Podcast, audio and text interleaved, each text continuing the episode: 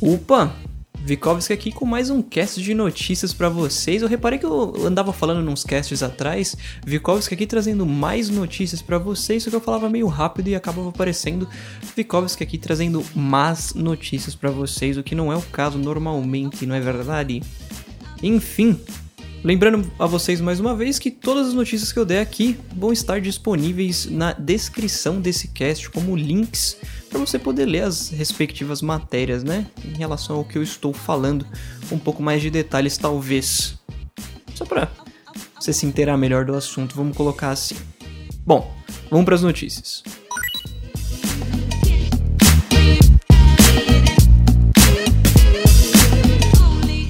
Como toda segunda-feira há de ser, hoje eu vou trazer os lançamentos da semana, né, os principais pelo menos.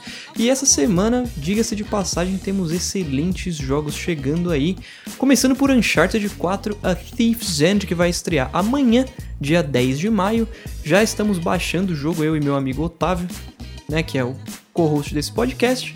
Vamos trazer aí já na quarta-feira um castzinho de primeiras impressões do jogo e nas próximas semanas, quiçá na próxima semana, vamos trazer aí o boletim escolar do Uncharted 4 também. Mas de qualquer forma, quarta-feira vai ter aí o Primeiras Impressões de Uncharted 4. Fiquem ligados no Opa Tá Bom. Vamos atualizando aí pelo Twitter conforme as coisas forem acontecendo. Caso vocês não sigam a gente lá, é twitter.com opa tá bom também na descrição do cast. Enfim, essa semana vamos ter também o Doom, né? Depois de 12 anos sem lançar nenhum jogo da franquia, os fãs vão aí poder finalmente jogar o novo jogo da série que tá chegando no dia 13 de maio, sexta-feira 13, né? Tem dia melhor para lançar um jogo como Doom do que numa sexta-feira 13?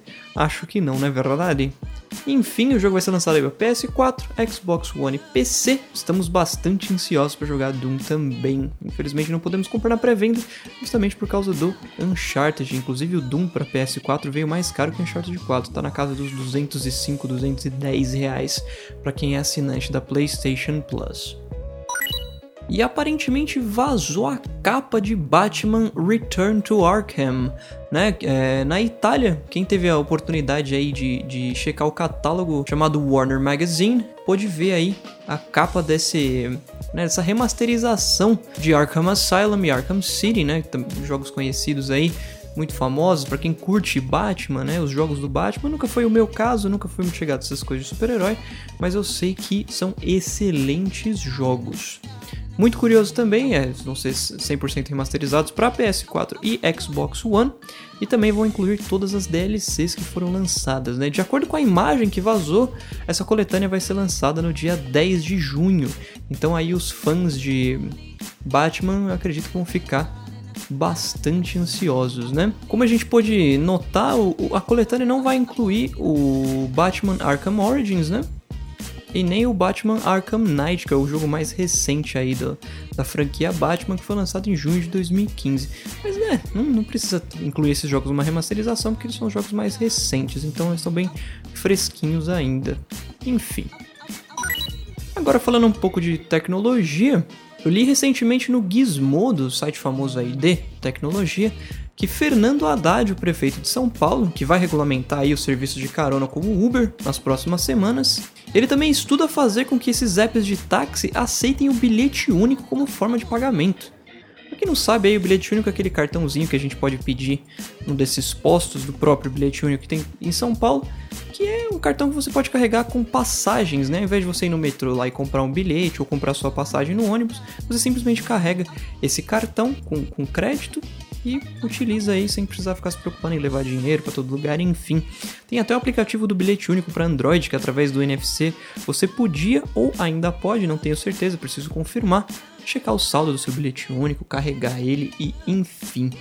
Essa ideia de poder utilizar o bilhete único nesses serviços de táxi pelo que foi dito no Gizmodo, está sendo analisado pela SP Negócios, que é a empresa responsável por criar o modelo a ser adotado para a regulamentação do Uber.